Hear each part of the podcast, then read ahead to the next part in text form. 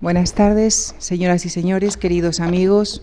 Muchísimas, muchísimas gracias por acompañarnos en uno de nuestros seminarios de filosofía que, como ustedes eh, saben, se desarrollan en dos sesiones. La primera parte es la conferencia eh, de esta tarde con carácter público y mañana se desarrollará una sesión cerrada para especialistas.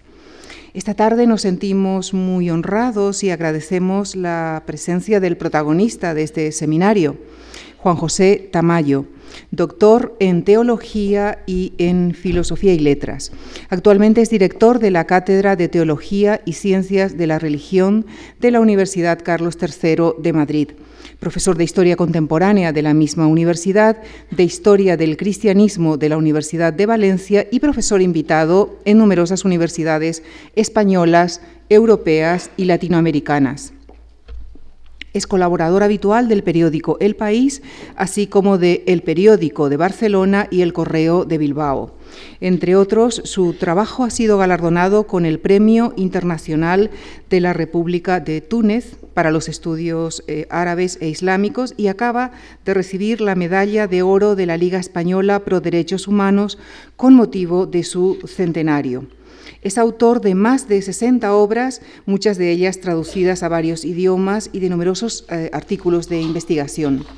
Algunos de sus principales campos de reflexión son el feminismo, la teología de la liberación, el laicismo, la interculturalidad y el tema que hoy nos ocupa, la historia de la utopía y el pensamiento utópico, campo en el que es autor de títulos como Religión, Razón y Esperanza, el, pensamiento de Ernst Bloch, para comprender mejor la esperanza cristiana e Invitación a la Utopía, Estudio Histórico para Tiempos de Crisis. Su título más reciente es 50 eh, intelectuales para una conciencia crítica. Para Juan José Tamayo, las utopías son hoy más necesarias que nunca, porque en tiempos como los actuales tiende a apoderarse de nosotros el pesimismo, la apatía, el desencanto. ¿Cómo nos pueden ayudar las utopías? Les dejo con el profesor Juan José Tamayo para que nos lo explique en la conferencia que ha titulado Utopías para tiempos de crisis. Muchísimas gracias. Muy buenas tardes. Eh, tengan todas y todos ustedes. Es para mí una tarde muy emotiva porque fue hace 36 años, eh, en este mismo mes creo recordar, en el que participé en un seminario internacional de teología con las figuras más relevantes de aquella época. Y cuando recibí la invitación para dictar esta conferencia y para participar e intervenir en el seminario de expertos que va a tener lugar mañana, pues eh, me produjo una extraordinaria satisfacción con una nota de añoranza que siempre es bueno en determinados momentos y a determinadas edades. Muchas gracias, el director de la Fundación y director del Seminario de Filosofía, ya 25 ediciones, eh, Javier Gomá, que tan generosamente pensó en mí para decir, dictarles esta tarde la conferencia. Muchas gracias a Lucía Franco, quien me ha presentado y que es la directora del programa de las conferencias con la que vengo conversando desde hace ya cuatro o cinco meses para que el seminario resulte lo más acogedor posible y responda a las inquietudes y a las expectativas de todas y todos ustedes a quienes agradezco su presencia. Eh, agradezco además la oportunidad que me brindan para hablar de un tema ciertamente complejo, pero al mismo tiempo un tema de fondo que con cierta frecuencia se ha descuidado, que es el tema de la utopía. Y muy especialmente en estos momentos, como decía eh, Lucía Franco, en el que la crisis puede generar en muchos de nosotros una actitud de depresión, una depresión colectiva eh, que es posiblemente lo que más frena cualquier tipo de avance y respuesta a los grandes problemas de nuestro tiempo. Y esta oportunidad la quiero aprovechar con todo el rigor y con todas las matizaciones que ustedes crean oportunas, eh, intentando desarrollar el tema en cuatro momentos o en cuatro grandes eh, núcleos temáticos. El primero sería el destierro de la utopía y las causas que han generado ese destierro en nuestra sociedad en las últimas décadas. El segundo sería su contrapunto, la necesidad de la utopía como motor de la historia, gracias a la cual no ha triunfado definitivamente la injusticia en nuestro mundo. En tercer lugar, eh, me gustaría poner rostros a esas, eh, a esas utopías a través de algunos de los más importantes portadores, tanto en el campo de la reflexión como en el eh, ámbito de los movimientos sociales, para finalmente concluir con unas reflexiones y con unas invitaciones. Lógicamente, la invitación no es un imperativo categórico ni una imposición, sino que son simples sugerencias eh, para nuestro caminar en dirección a la utopía. Y ahí es donde desarrollaré o intentaré responder a la pregunta por la necesidad de la utopía en tiempos de crisis. Lo haré ordenadamente anunciándoles en cada uno de los momentos el título de cada parte para que lo puedan seguir más fácilmente. El primer tema es el destierro de la utopía. Y creo que convendrán conmigo en que no corren tiempos propicios para esta palabra, para esta actitud utópica. ¿no? Bueno, quizás nunca los hayan corrido y ese sea el estado propio de la utopía. No podemos olvidar que utopía no es un buen lugar, no es utopía, sino no lugar. Por eso quizás la, la situación de la utopía es precisamente esa, como el propio nombre indica, ¿no? Tener que nadar contracorriente y subir hacia subir cuesta arriba con el viento de frente, con el viento de cara. Porque hoy calificar a una persona, a un proyecto, a un colectivo de utópicos no, es precisamente un piropo, más bien todo lo contrario, es una descalificación en toda regla. Cuando de alguien decimos que es utópico, pues le estamos diciendo que está en las nubes, que no tiene sentido de la realidad, que crea mundos imaginarios, que es un iluso y otras lindezas eh, parecidas. Por eso, eh, las personas utópicas, los proyectos utópicos, los movimientos utópicos están siendo desterrados en nuestro mundo y en nuestro tiempo yo creo que les pasa algo parecido a lo que les sucedía a los poetas en la República de Platón. Si alguna persona excluía, si algún colectivo mm, retiraba de la presencia en la República, era a los poetas. Dice, ¿por qué? Porque no son capaces de alcanzar la verdad, sino que lo que hacen es fabular. Y algo parecido yo creo que está sucediendo en nuestra sociedad, donde suele imperar el realismo ¿eh? con eh, las personas o los proyectos utópicos. Son desterrados de todos los campos del saber y del quehacer humano. ¿no? Hagamos un breve repaso a modo de ejemplo. Eh, filosofía. Pues la filosofía opera frecuentemente con un tipo de razón que es la razón científico-técnica y la razón instrumental. ¿Y qué es la razón instrumental? La adecuación de la razón a la realidad, no viceversa. Es decir, adecuar la realidad a la razón, que sería lo más coherente. Y en ese sentido, pues yo creo que estaba cargado de razón el título de aquel eh, cuadro de Goya, La razón crea monstruos. ¿Por qué? Porque la razón instrumental con frecuencia legitima situaciones de injusticia que claman al cielo y que tendría que denunciar.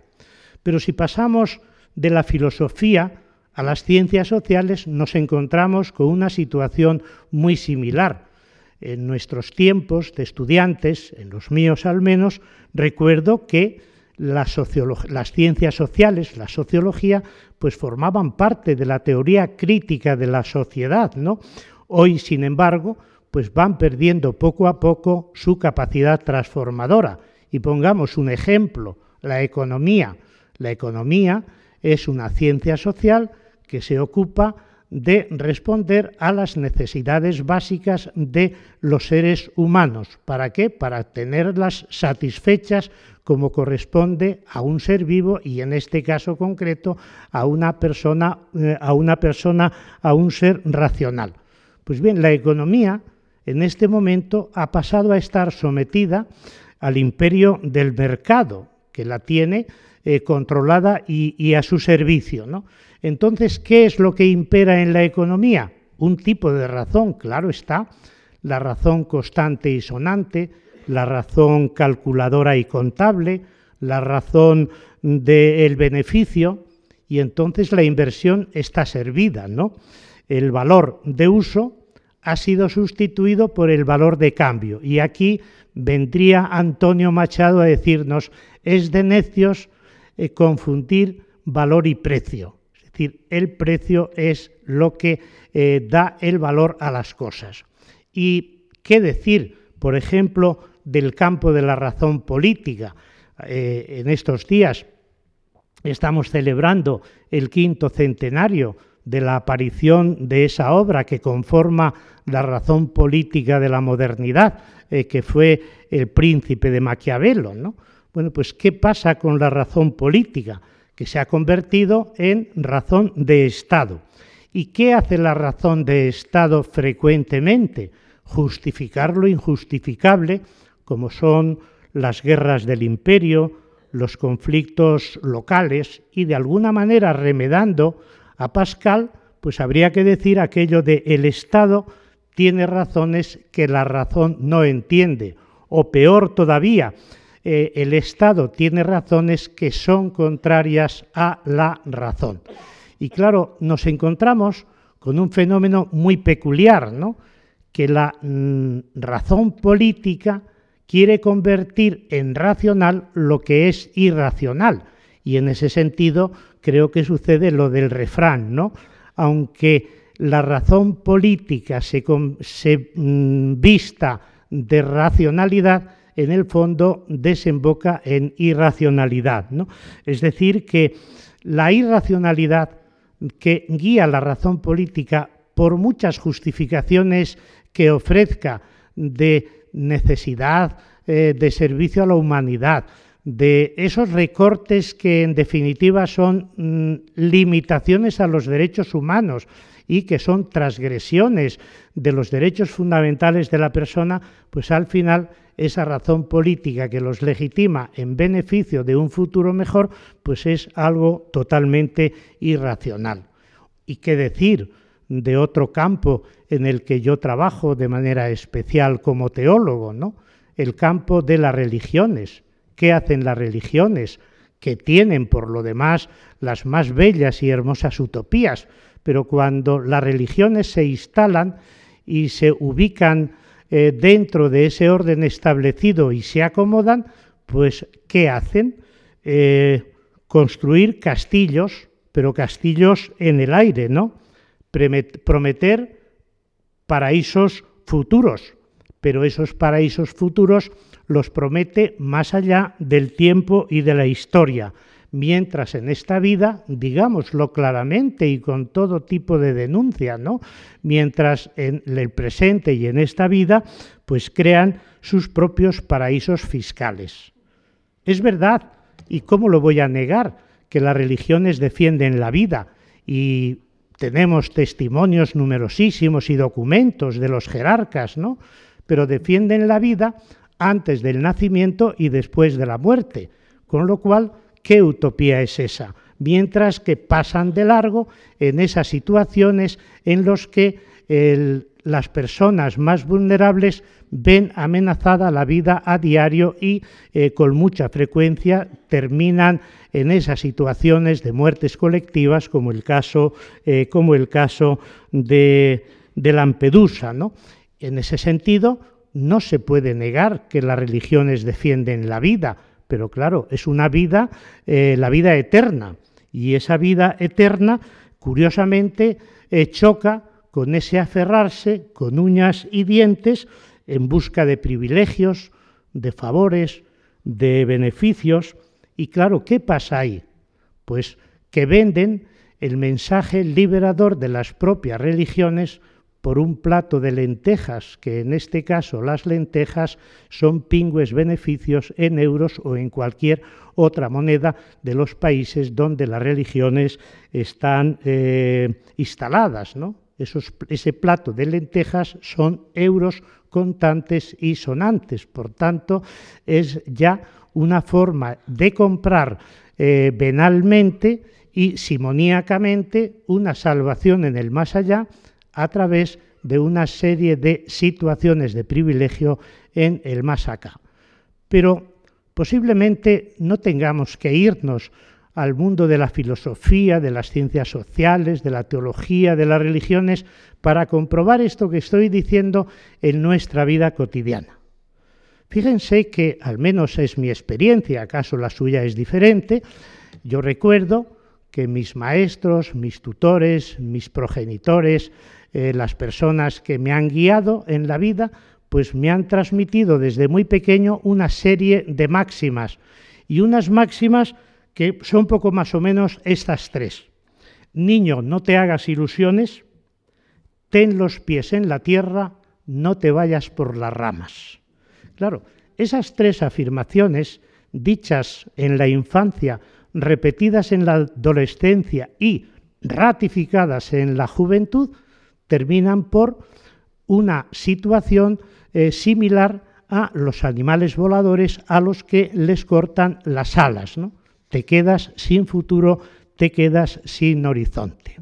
Y quienes ya peinamos canas, recordamos, yo no participé, aunque ahora todo el mundo de mi edad, incluso más joven, presume de haber participado en el Mayo francés, no sé cuántos millones había en ese momento en París, me parece que es demasiado, pero yo no participé en el Mayo francés, pero sin embargo sí recuerdo las proclamas de ese momento histórico tan importante, tan revolucionario, recordarán, ¿no? Eh, seamos realistas, pidamos lo imposible. Eso ha cambiado. Seamos realistas, atengámonos a los hechos, ¿no? O aquella otra frase que pronunciábamos, fuera del sistema está la respuesta a los problemas, está la salvación. Hoy, sin embargo, se dirá fuera del sistema, hace mucho frío, entremos en el sistema y desde ahí resolvamos realistamente nuestros problemas. En definitiva, yo creo que hemos dado la vuelta aquella afirmación de mi maestro, sobre el que yo tanto trabajé en mi tesis doctoral, Ernst Bloch, cuando decía, si mm, la teoría no está de acuerdo con los hechos, peor para los hechos. Pues ahora eso se ha cambiado y se dice, si la teoría no está de acuerdo con los hechos, no es científica. Fíjense entonces la inversión eh, que se ha producido. ¿no? Y ya, para terminar esta parte, pues vayan ustedes a los diccionarios, ¿eh? vayan a los diccionarios cualquiera de ellos, algunos de una manera más precisa, pero generalmente en la definición de que hacen los diccionarios de la palabra utopía se encuentra ya el propio destierro. ¿Por qué? Porque cuando intentan encontrar la palabra utopía al final del diccionario, y eso no tiene la culpa más que que empieza por U, como mi apellido T Tamayo, que siempre soy de los últimos en cualquier lugar y a veces es mucho mejor, porque así tienes tiempo, si tienes que intervenir, para pensar lo que vas a decir a la vista de lo que han dicho los compañeros. ¿no? Pues ustedes van a cualquier diccionario de la lengua española, buscan utopía y eh, bueno, pues eh, la confunden con ilusión, con quimera, ingenuidad, fantasmagorería, falta de sentido de la realidad. y sobre todo esto, esta definición, plan bueno pero irrealizable. Y esa es la expresión y ese es el significado que damos cuando decimos eres un utópico, eres un idealista que sueñas cosas que son irrealizables. Y ahí es donde yo creo que está precisamente la trampa, ¿no? En plan eh, bueno pero irrealizable, no, plan bueno y realizable en el momento en que se formula, pero no de forma permanente y definitiva, porque si la utopía es plan bueno pero irrealizable, la parálisis que la utopía genera en el ser humano pues es de una discapacidad total desde el punto de vista intelectual y desde el punto de vista de la praxis. Pero claro, el filósofo es el que busca las últimas causas y tendríamos que preguntarnos, ¿y por qué? ¿A qué se debe? que esta palabra tan bella, tan hermosa, esta palabra que creó, es un neologismo que creó eh, Tomás Moro en un libro del mismo título, que por cierto se publicó tres años después del Príncipe de Maquiavelo. Eh, tendríamos tiempo, si tuviéramos tiempo, perdón, eh, me gustaría mucho establecer esta relación entre el príncipe de Maquiavelo y la utopía de Tomás Moro. Y fíjense que los dos eran dirigentes políticos, aparte de grandes ideólogos, y sin embargo la orientación de su racionalidad es bien, eh, es bien diferente. Pero vayamos a la pregunta, no nos desviemos más de la cuenta, que tenemos el tiempo muy limitado y tenemos que aprovecharlo. Hay que ser estajanovistas del tiempo cuando se viene a la Fundación Juan Mar. El por qué la utopía está sufriendo ese clamoroso y para mí injusto destierro, aunque lo lleva en la propia palabra? Pues yo creo que fundamentalmente hay tres razones. La primera, porque la utopía eh, es subversiva, porque la utopía es inconformista, porque la utopía eh, intenta transformar las cosas. Y en ese sentido, la utopía no se contenta con la realidad tal como es, sino que se pregunta cómo debe ser la realidad, es el momento ético, y busca su transformación. Entonces, fíjense ustedes cómo están muy vinculadas las preguntas y, las eh, diferentes eh, situaciones eh, intelectuales. ¿no? La ética pregunta cómo debe ser, cómo hay que actuar, eh, cómo, se debe, eh, cómo se debe orientar y la praxis es la que lleva a la transformación. La segunda razón por la que yo creo que la utopía está siendo desterrada y sufriendo pues esta situación de falta de acomodo en nuestra sociedad es porque desestabiliza el orden establecido. Y eso es lo que más molesta sobre todo eh, a la razón política, pero también porque altera las conciencias adormecidas.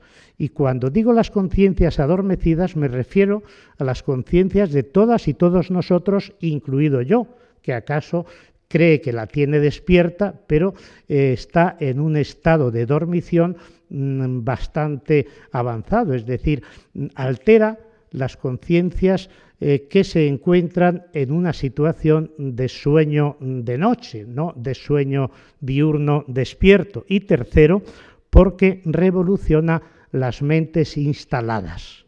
Decir, la mente se puede instalar perfectamente y se puede acomodar en la realidad y eso le dificulta o le impide para cualquier cambio o cualquier transformación. Y finalmente, la tercera razón es, y la más peligrosa posiblemente, porque la utopía sueña otro mundo posible, ¿no? Y los sueños, los sueños diurnos, que diría Bloch, son los más incontrolables. Y ahí al descontrol se suma también el peligro. Los sueños despiertos, ¿eh? en plena, a plena luz del día, son muy peligrosos. ¿Por qué? Porque sueñan las cosas de otra manera y porque remueven los cimientos del sistema. Por eso, y leo un texto que me parece que refleja muy bien esta idea, controlar los sueños, robar las ilusiones, frustrar las esperanzas, son algunos de los principales objetivos de los gobernantes, de los dirigentes religiosos, de los educadores, de los tutores. Hace unos años leí un libro de Samuel Huntington, que si tuviéramos que pagarle derechos de autor cada vez que le citamos, sería el hombre más rico del mundo, pero no el libro del choque de civilizaciones del año 1997, sino otro del año 2004 que se titula ¿Quiénes somos? Y es una exposición, un análisis político del comportamiento de los latinoamericanos que van a los Estados Unidos de América. Y la tesis de Huntington es la siguiente. Los migrantes latinoamericanos que llegan a América entre los años 50 y finales de los 80 no planteaban problemas a la hora de adaptarse, de asimilarse al estilo de vida americano. Pero a partir de los 90 llega una nueva generación de latinoamericanos que ya no se instalan tan cómodamente, que ya no son eh, que ya no se integran de manera tan fácil en ese estilo de vida, sino que llegan con sus tradiciones, con sus culturas, con sus religiones, con frecuencia de carácter reivindicativo y luchador, y dice él, y esto desestabiliza la identidad de los Estados Unidos, hasta el punto de que peligra, peligra nuestra idea de nación con los valores tradicionales en que se sustenta la nación norteamericana. Dice, ¿y cómo resolver el problema? dice Samuel Huntington, dice, ya lo tengo. No cejaremos hasta conseguir que los latinos que llegan a los Estados Unidos de América Latina sueñen en inglés. el sueño en inglés es la manera eh, más eficaz de controlar esa mentalidad y ese estilo de vida que se resiste a someterse al modelo de vida y a los valores del imperio. Claro, esta sería la primera parte. Sería, por hablar en términos hegelianos, la tesis. La antítesis, la contraria. La antítesis es que en esta situación de destierro, de descrédito de la utopía, mm, de descrédito mm, y de eh, silencio de la utopía, es necesario rehabilitarla. ¿Por qué? Porque constituye el motor de la historia. Este era el primer título que yo quería haber puesto a mi libro, en vez de invitación a la utopía, que parece un poco light, pero bueno, eh, así coincidimos, convergimos el editor y yo. Mi título era La utopía motor de la historia pero quizás era demasiado directo y por eso lo teníamos que hacer de una manera pues más insinuante, invitación a la utopía. ¿Y por qué digo que la utopía es el motor de la historia? Porque libera a esta de su estancamiento, de su inercia, de su pasividad y sobre todo la libera de caer en la ley del eterno retorno o de considerar que cualquiera tiempo pasado fue mejor, como dijera mi paisano, el poeta palentino Jorge Manrique, que no quiere decir que todo el pasado fuera peor, todo lo contrario, creo que en el pasado hay huellas de libertad que es necesario asumir para poder seguir caminando hacia la patria de la libertad que nunca se logra y se consigue, ¿no? Pero yo creo que sí es importante esto. La utopía nos libera, de que nuestras vidas, la vida cotidiana, de que la historia desemboque en el eterno retorno de lo mismo. Y sobre todo, yo creo que las utopías en la historia son las que han hecho posibles los avances de la humanidad en el terreno de la libertad, de la justicia, de la solidaridad. Yo creo, estoy casi convencido después de cuatro o cinco años dedicado a escribir este libro, estoy convencido que sin las utopías eh, se hubiera impuesto en el mundo la injusticia de manera generalizada y esa hubiera desembocado en la barbarie. Me dirán, pero es que no estamos en el estado de barbarie. Puede ser, pero las utopías eh, constituyen esa especie de freno frente a ese triunfo de la injusticia que sería la norma general de la, historia. Pero claro, la utopía tiene que ser guiada por la razón, porque de lo contrario eh, puede desembocar en un viaje a ninguna parte o en un activismo mm, alocado. Y en ese sentido, creo que quien mejor reflejó en una frase bien escueta, en un aforismo que casi nos podemos aprender de memoria porque queda muy bien grabado, quien mejor resumió esta relación dialéctica entre razón y esperanza, entre utopía y acción, pues fue de nuevo Bloch cuando decía esta frase, la razón no puede florecer sin esperanza, la esperanza no puede hablar sin razón. La razón no puede florecer sin esperanza. ¿Por qué? Pues porque la esperanza es la que hace que la razón tenga entrañas de misericordia, mire al futuro, no se adapte al presente y sobre todo esté siempre en tensión, en permanente avance. Pero la esperanza no puede hablar sin razón, porque una esperanza sin razón pues desemboca fácilmente, eh, desemboca fácilmente en irracionalidad.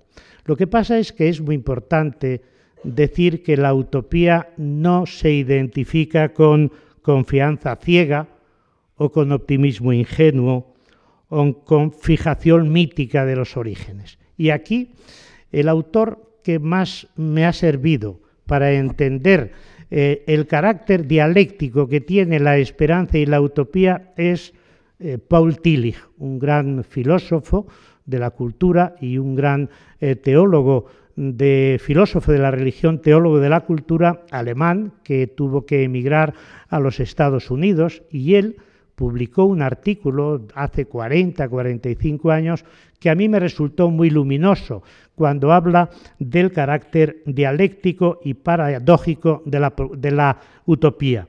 Dice, ¿por qué? Dice, porque la utopía lleva en sus gérmenes éxitos y fracasos, fragilidad y fortaleza, verdad y no verdad, fecundidad y esterilidad, poder e impotencia, afirmación y negación, conciencia crítica y propuestas alternativas. Cuando Bloch eh, abandona, después de enterarse de la construcción del muro de Berlín, en agosto de 1961, la Alemania democrática, él estaba pronunciando unas conferencias en la Alemania federal y comunica al rector de la Universidad de Leipzig que ya no vuelve porque ha construido el muro que hace incompatible un socialismo eh, eh, con libertad y con igualdad, eh, le invitan a pronunciar un discurso, la conferencia inaugural, al comienzo de curso en la Universidad de Tübingen. Y el título que puso es ¿Puede frustrarse la esperanza? Y contestó, sí, efectivamente, la esperanza puede frustrarse. La utopía puede no conseguir su objetivo. ¿Por qué? Dice, porque la esperanza no es confianza ingenua y la utopía no es eh, seguridad absoluta de conseguir la realización plena de la meta. Dice, pero el hecho de que pueda frustrarse no significa que la frustración sea el momento final de la utopía, sino que la frustración puede dar lugar a una movilización o a un levantamiento con raíces mucho más profundas porque ha experimentado, ha experimentado el, el fracaso. ¿no? Y en realidad, pues yo creo que es verdad que los hombres y mujeres utópicos, los proyectos utópicos, los colectivos utópicos han hecho avanzar la historia, en expresión quizás tomada de la bordeta, hacia la libertad.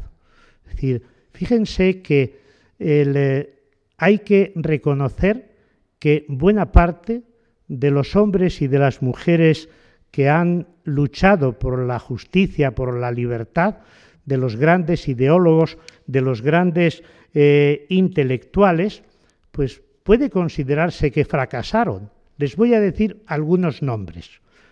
Zaratustra, Buda, los profetas de Israel, Sócrates, Espartaco, Jesús de Nazaret, Francisco y Clara de Asís, Margarita Porete, una eh, beguina, una mística medieval que terminó eh, con sus huesos y con su libro El espejo de las almas simples en la hoguera, Teresa de Jesús, Juan de la Cruz, Lutero, Olimpia de Gux, la autora de aquella declaración eh, que le costó la guillotina por a manos de Robespierre, la mujer que elabora la Declaración de los Derechos de la Mujer y de la Ciudadana como alternativa a la Declaración de los Derechos del Hombre y del Ciudadano, el eh, Bakunin, Rosa Luxemburgo, Gandhi, Luther King, Juan XXIII, Ignacio Ellacuría,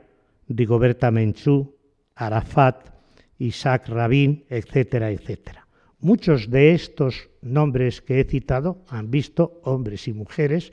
Creo que es de justicia reconocer la lucha de las mujeres a lo largo de la historia y rehabilitar esa lucha y devolverles la voz y el protagonismo. Bueno, muchos de estos pues fueron desacreditados, sus proyectos fueron deformados por sus sucesores, sus ideas descalificadas por los ideólogos eh, y mm, en muchos casos fueron condenados a muerte, eh, fueron asesinados, pero la pregunta es, ¿todos estos hombres y mujeres utópicos fracasaron realmente? Y mi respuesta tiene que ser dialéctica, sí a corto plazo, no a largo plazo. Es decir, no fracasaron a largo plazo. ¿Por qué? Porque sus ideas, sus proyectos fueron enarbolados y desarrollados eh, por personas que creyeron en ellos y que los continuaron em, en su tiempo, ¿no?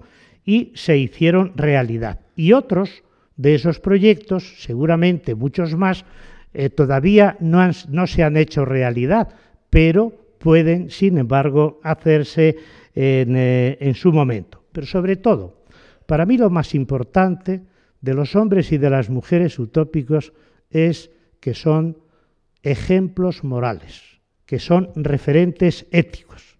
Y pudieron hasta equivocarse, y pudieron fracasar, y pudieron no acertar en los análisis o en las soluciones.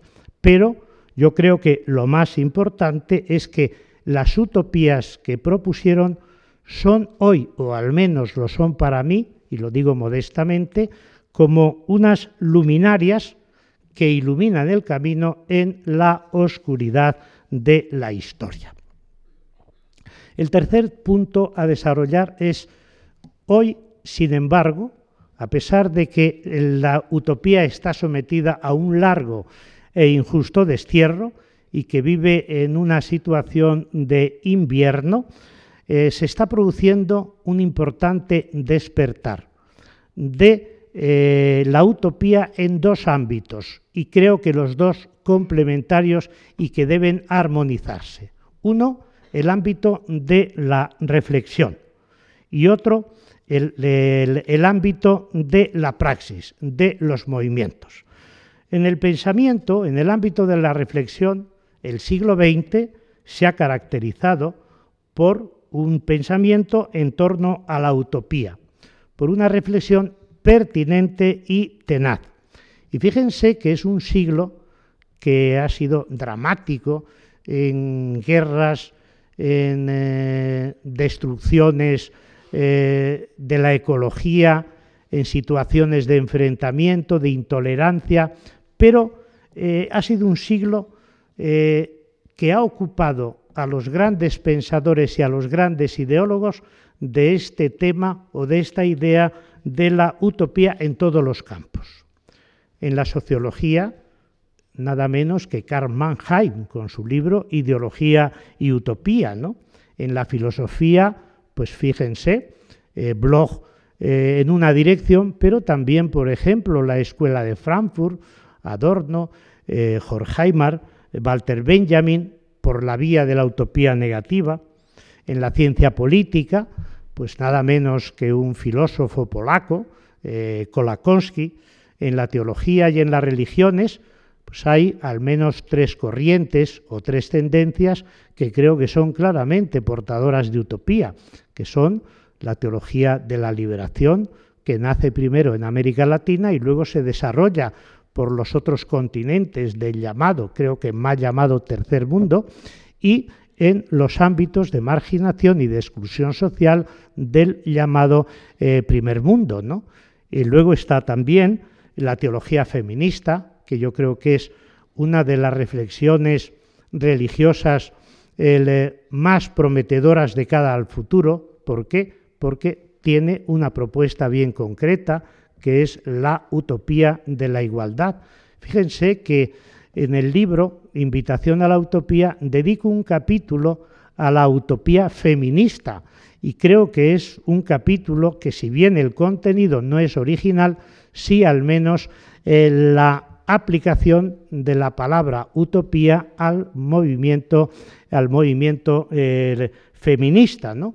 La teología feminista creo que recupera todas las tradiciones igualitarias que se han dado en las religiones y deconstruye todas esas eh, tradiciones que han sometido a la mujer a una situación de silencio y de marginación. O la otra teología cultivada en Europa, fundamentalmente por el teólogo Jürgen Moltmann, la teología de la esperanza, eh, que responde a, una, eh, a la filosofía de la esperanza de a la filosofía de la esperanza de Bloch. Y ciertamente la figura clave, y aquí tengo que contenerme porque si no, pues estaría hablando toda la noche, aunque yo creo que ustedes disfrutarían también, porque es una figura eh, irrepetible y una figura extraordinaria, la figura clave que ocupa todo el siglo XX y que reflexiona realmente sobre la utopía desde un punto de vista filosófico dentro de la tradición marxista que es Ernst Bloch. Él, eh, recorre todo el siglo XX. Él publica, al menos que yo recuerde ahora mismo, eh, seis o siete obras sobre la utopía, a cual más eh, dinámicas y más creativas. ¿no? El, la primer, el primer libro que él escribe sobre la utopía es el año 1918 con 31 años. ¿no? Se titula Espíritu de la Utopía. Es un libro apasionante. Tiene un capítulo titulado, fíjense, para aquella época, el eh, Mars, el, eh, el, Apocalipsis y la muerte. ¿eh? Ahí hay un intento ya de alianza de toda esa um, utopía que propone el Apocalipsis, vinculándolo con la sociedad sin clases de Marx que se encuentra con la utopía, antiutopía por excelencia, que es la muerte. Y así va a seguir hasta su fallecimiento el año 1977. Por tanto, la producción de Bloch durante 60 años está centrada en la utopía. ¿Y cuál es su mérito? Haberla convertido en la categoría central de su filosofía y de su antropología y haberla liberado de esas connotaciones negativas que tenía hasta ese momento. De forma que si Engels publica aquel texto de del socialismo utópico al socialismo científico, Bloch hace el giro o el viaje al revés, del socialismo científico al socialismo utópico que es el socialismo crítico, el socialismo humanista, etcétera, etcétera. Y ya entrado en los 90, el, eh, no sé si el mismo año o un año antes de su fallecimiento, escribe eh, la obra mm, Experimentum Mundi, que es todo el proceso de categorización de toda su teoría anterior y eh, tendencia, latencia y utopía. Pero como les digo, mm, es tal mi pasión por blog que tengo que terminar aquí por mucho que haya de reprimirme y de contenerme, porque creo que hay un segundo fenómeno en nuestro tiempo eh, que merece la pena reconocer como portador realmente de utopías y de utopías concretas. Bloch distinguía perfectamente entre las utopías abstractas y las utopías concretas y decía que el socialismo utópico del siglo XIX se había caracterizado por proponer utopías abstractas, mientras que el, socialismo marxista, un, un marxismo crítico, lo que venía a caracterizarlo es la propuesta de utopías concretas. Y en ese sentido, creo que tenemos que reconocer, y la lectura de la prensa a diario nos lo ratifica, que estamos existiendo a una floración de movimientos portadores de utopías concretas, que luchan por otro mundo posible en dos direcciones. Son las dos direcciones que han caracterizado siempre la utopía desde que creó el eh, vocablo, el término moro hasta nuestros días, que es, primero, el sentido crítico y segundo, la propuesta alternativa. Esa es la síntesis, muy esquemáticamente dicha, del el significado de eh, utopía. Y ciertamente, todos estos movimientos, los movimientos de indignados, por ejemplo, el fenómeno ahora tan reciente de las mareas, los foros sociales mundiales, la primavera árabe, todas las movilizaciones populares que se han producido eh, en, el mundo, en el mundo árabe, pues todos estos movimientos son realmente los portadores de la utopía de otro mundo posible, pero eh, concretos, con una serie de propuestas que no se quedan en el aire, sino que se hacen a partir de la situación eh, que se está viviendo. Y como digo, esos movimientos se caracterizan por los dos elementos de la utopía. El primero es el sentido crítico cualquiera fuere la modalidad en que se enuncie. Es la crítica o es la indignación o es la protesta y además las críticas van dirigidos eh, van dirigidas eh, el blanco de las críticas son los poderes el poder político eh, que se olvida de que los representantes han sido elegidos por la ciudadanía el poder económico eh, eh, que pone la economía por encima de la política, el poder financiero, el poder militar, el poder mediático, las diferentes formas de dominación y, muy importante también, la crítica a la sociedad adormecida, esa sociedad que aguanta estoicamente o acaso pasivamente una serie de situaciones de humillación eh, que eh, lo que hacen es convertirla en indigna. ¿no? ¿cuál es el problema de la utopía de los movimientos indignados? Pues que luchan por la dignidad. Fíjense que hay que poner en relación los dos términos, dignidad e indignación. ¿Por qué los movimientos de indignados se movilizan y eh, protestan? precisamente porque se nos ha negado la dignidad. De ahí que no es tan revolucionario, por tanto, el movimiento de los indignados. ¿Por qué? Porque lo que hacen es reclamar algo que pertenece a nuestra identidad como seres humanos y como, como personas, eh, que es la dignidad. Y, esa es la palabra emblemática eh, que sirvió de referencia a lo que se dio en llamar, creo que equivocadamente, primavera árabe, porque creo que nunca ha habido primavera, si bien es verdad que se produjeron importantes eh, movimientos eh, populares en ese mundo o en ese mundo o, en ese ambiente. Y luego la segunda parte, que es la alternativa protesta y propuesta, una de las críticas mayores que se han hecho a los movimientos eh, sociales, a los foros sociales mundiales, es que son muy gritones, que son muy protestones, que son muy criticones, pero no proponen alternativas. Y yo creo que en un primer momento era verdad, pero ahora no se puede decir eso. ¿Por qué? Porque claro que proponen alternativas. Lo que pasa es con, que con el poder que tienen, eh, las potencias, internacionales, eh, todos los organismos eh, que deberían trabajar por defender los derechos humanos y vuelven la vista hacia otro lado, pues esas utopías o esas alternativas no se pueden realizar. Pero claro que sí. Por ejemplo, el movimiento Democracia Real Ya. De nuevo, se va a proponer algo que creíamos que estaba conseguido desde el siglo XVIII con el contrato social de Rousseau, que es la democracia. Pues no, miren ustedes cómo de nuevo la democracia se convierte en una utopía que hay que lograr y que hay que conquistar. ¿no? Y en ese sentido, pues claro, ¿qué es la democracia? La recuperación del protagonismo de los ciudadanos que le ha sido apropiada por los mercados. Y por eso ellos ponen adjetivos a la democracia.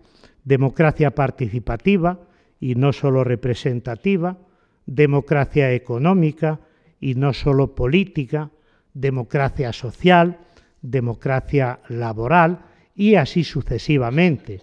Por tanto, yo creo que si la tesis es destierro de la utopía, si la antítesis es la utopía motor de la historia, la síntesis son pensadores intelectuales y movimientos sociales que se convierten en portadores de la utopía. Pero, como me gusta terminar los puntos enunciados en toda conferencia, pues voy a terminar eh, intentando responder a la pregunta ¿utopías para tiempos de crisis?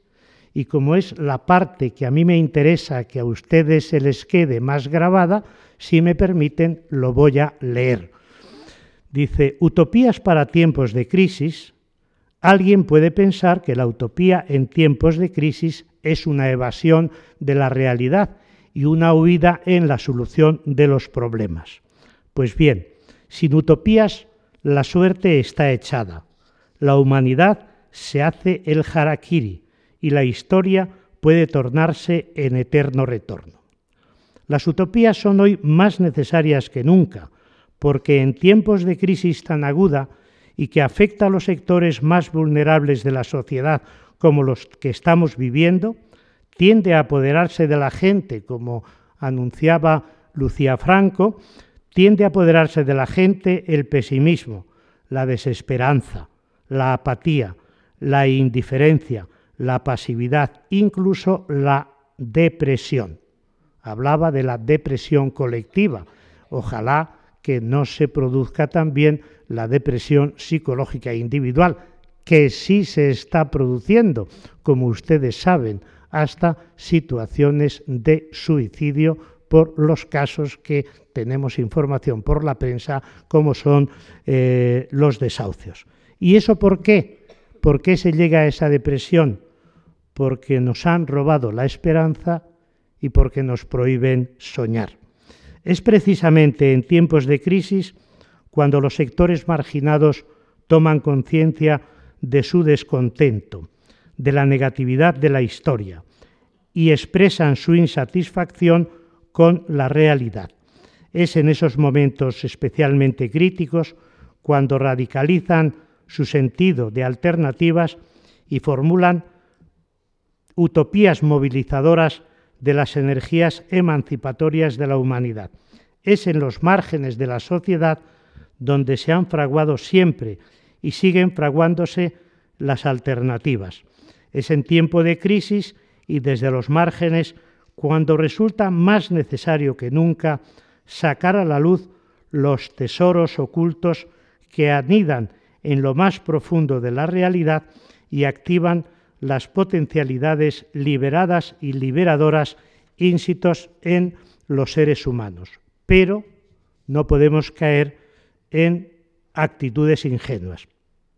Es necesario liberar a la utopía del descrédito en que ha caído y de las connotaciones negativas que llegan a confundirla con la quimera y devolverles el auténtico sentido originario en la mejor tradición literaria y filosófica, y a partir de ahí rehabilitar la utopía, pero una utopía no mitificada, con una concepción del ser humano como ser en esperanza, bajo la guía de la razón, con intencionalidad ética, abierta a la alteridad, orientada a una praxis transformadora, descolonizadora. Mañana, precisamente, trabajaremos utopías no occidentales, porque tenemos esa mentalidad colonial que creemos que solo hemos eh, creado utopías en el mundo occidental. con reconocimiento de las plurales tradiciones y relatos utópicos procedentes de diferentes culturas y civilizaciones, en un horizonte ético respetuoso de la libertad de creencias y de las no creencias. Por eso yo me permito invitarles y hacerles tres sugerencias y tres, tres propuestas. Las pueden seguir o no, pero yo lo hago como conclusión y síntesis de esta intervención. La primera es pensar la realidad utópicamente. Es decir, no es verdad que las cosas sean, son como son y no pueden ser de otra manera. Ese es un realismo totalmente craso. Las cosas no son como son, sino que son como queremos que sean. Segundo, seguir escribiendo relatos de utopías. Moro y tantos otros autores nos precedieron en el género. Quizás no lo hagamos tan bien como ellos, pero es importante diseñar utopías de futuro, porque de lo contrario es muy difícil conseguirlas. Si no sabemos dónde vamos, nunca vamos a llegar.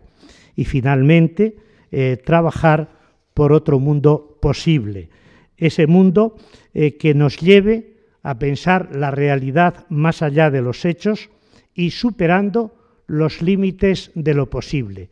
Y aquí tengo que terminar con un autor mucho más importante que yo, que pensó el tema muchos años antes que yo y que expresó su concepción de la utopía de manera extraordinariamente poética como lo era él, que es Walt Whitman, y dice, y con esta frase termino, antes del alba subí a las colinas, miré los cielos apretados de luminarias y le dije a mi espíritu, cuando conozcamos todos estos mundos y el placer y la sabiduría de todas las cosas que contienen, ¿estaremos ya tranquilos y satisfechos? Y mi espíritu dijo, no, ganaremos esas alturas para seguir adelante. Queridas amigas y amigos, si esta conferencia sirve para seguir caminando, me doy por satisfecho. Muchas gracias.